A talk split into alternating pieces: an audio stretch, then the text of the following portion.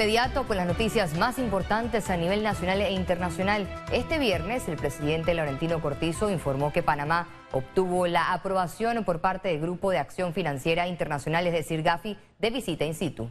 Este paso se da tras alcanzar y cumplir con los 15 renglones del plan de acción, las cuales fueron establecidas por el organismo en el junio del 2019. El primero de agosto del 2022, durante una reunión, el organismo multilateral GAFI reconoció que Panamá ha tomado medidas para mejorar su régimen antilavado de dinero y contra el financiamiento del terrorismo.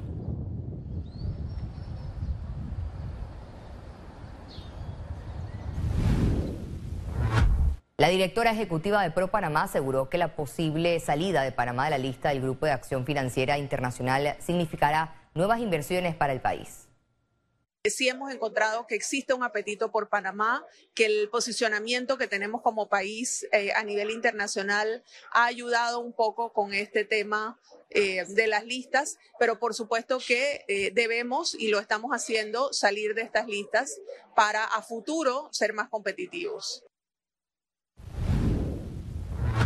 El presidente Laurentino Cortizo autorizó a partir de este sábado 24 de junio el desembolso del Vale Digital, un beneficio del programa Panamá Solidario que inició en la pandemia.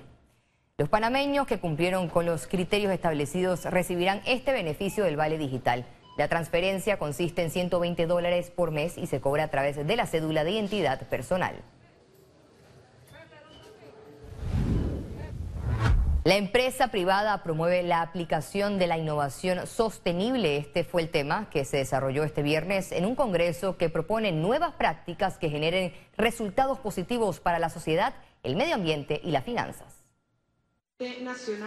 Se trata del Congreso Latinoamericano de Innovación en Panamá, organizado por INCAE. El objetivo es que los ejecutivos se actualicen en herramientas de innovación, realicen networking y fortalezcan sus conexiones. La innovación es la clave para mantener no solo nuestras empresas, sino nuestros grupos, nuestras comunidades activas y en crecimiento, eh, pudiendo aportar valor realmente a cual sea que sea el propósito que nos propongamos.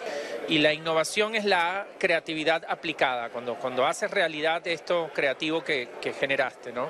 Bueno, el impacto es eh, diferenciación, es resolver problemas que antes o no se habían resuelto bien o no se habían resuelto del todo.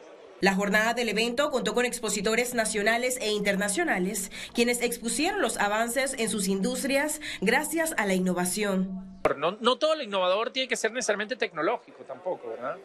Eh, la innovación es, bueno, ¿cómo aplico esto que se me ocurrió que es original y valioso. En representación del gobierno nacional estuvo la primera dama de la República, Yasmín Colón de Cortizo, quien destacó las estrategias de enseñanza que están aplicando en las escuelas para que a través de la educación STEAM y robótica nazcan propuestas de los jóvenes para necesidades del país. Se plantea un problema y hay que hacer una solución. Entonces, eh, obviamente, pues eso hace que el estudiante tenga que trabajar, eh, comunicarse entre sus compañeros y trabajar como es la vida misma a través del ensayo el error. Te vas a equivocar, vas a encontrar el fracaso, pero eso no va a ser, el fracaso no es algo negativo, sino que es algo que te va a ayudar a que seas cada vez más innovador y vayas en ese camino correcto. Otro expositor fue el administrador del Canal de Panamá, Ricaurte Vázquez. Conjuntamente con la Universidad Tecnológica Ciudad del Saber, AIG, CENACIP, hemos establecido una entidad que se llama CITEC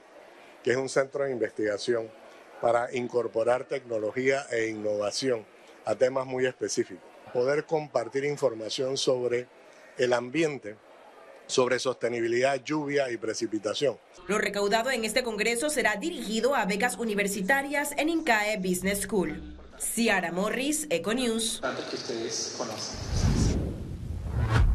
Seguimos con otras informaciones. El juzgado segundo liquidador de causas penales a cargo de la jueza Valoisa Martínez todavía no publicará el fallo del caso New Business.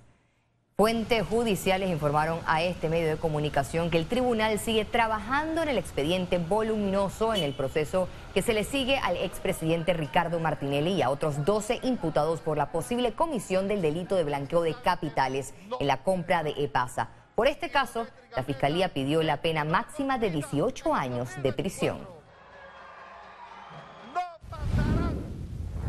A pesar de que el gobierno nacional le presume avances en materia de transparencia, el abogado Carlos Barzallo asegura que sus informes se confunden con publicidad. Yo discrepo porque se está confundiendo transparencia con publicidad. La ley 6 de 2002, que tiene 21 años, define la transparencia como dos cosas. No es publicar datos, eso no es transparencia, eso se llama publicidad, en el sentido de dice la ley, no la que conocemos en los medios. Transparencia es someterse al escrutinio y al explicarle a la gente por qué se toman las decisiones que se toman. Tras el aumento de casos de dengue, las autoridades de salud en el distrito de San Miguelito realizaron inspecciones casa por casa para verificar a que se cumplan las medidas de prevención. De estos casos, San Miguelito ocupa la sexta posición en cuanto a la cantidad de casos, teniendo 153 casos confirmados de dengue. El corregimiento Belisario Porras eh, es el que más tiene de este distrito, tiene 40 casos confirmados. Pacífica Salud avanza en la implementación de la técnica ECMO en pacientes con problemas respiratorios y cardíacos en Panamá. Está bien. Médicos panameños e internacionales actualizaron y compartieron experiencias en la segunda reunión de soporte de vida extracorpórea y asistencia ventricular de Pacífica Salud ECMO Center en Panamá. La asistencia ventricular eh, se trata más bien de un programa de dispositivos que justamente como el nombre lo dice, nos ayudan a asistir a los pacientes que tienen alguna falla cardíaca, una falla ventricular. Pacífica Salud viene hace más o menos tres años desarrollando su programa de asistencia ventricular. Iniciamos con el programa de ECMO, que hemos venido pues especializando ya desde, este, desde, este, periodo y pues hemos logrado salvar la vida de pacientes. Se trata del único hospital privado de Panamá que cuenta con este dispositivo ECMO con el que han atendido a seis pacientes. En el encuentro de este viernes presentaron el primer caso pediátrico realizado en Panamá con éxito. Él es Ernesto Rodríguez, un joven de 14 años postoperado de una cardiopatía congénita que tras no ser operado de forma temprana llegó a este programa. En mi momento yo estaba delicado gracias a esa máquina, hoy en día estoy aquí parado. Logramos intervenirlo, lo pudimos soportar por cuatro días, el paciente sale ventajoso y hoy por hoy él está prácticamente teniendo su vida eh, normal. Se ha sanado, ya camina, usó eh, andaderas al principio, usó silla, pero hoy día... bastante evidente. hoy día tenemos el testimonio que lo ven caminando, lo ven saltando por ahí caminando, es una maravilla.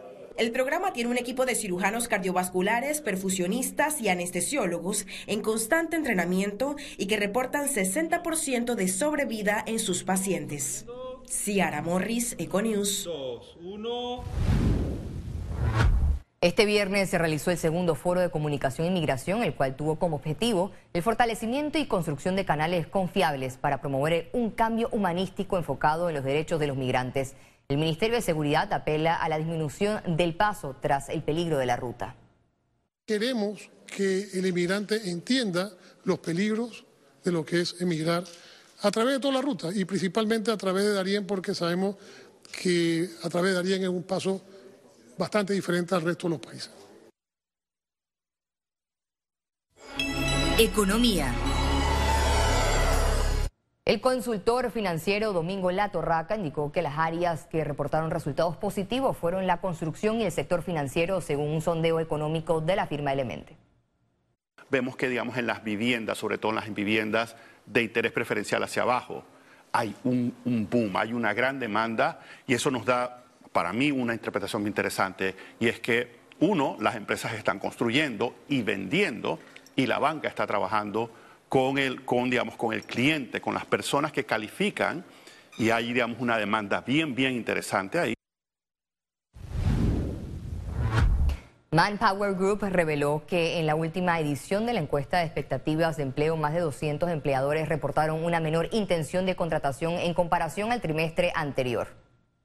Nuestro estudio que va de julio a septiembre señala que el 46% de los empleadores tienen intenciones de contratar más personas, un 13% señala que va a desvincular personal y un 38% señala que se va a mantener igual. Eso nos da una tendencia neta del 33%.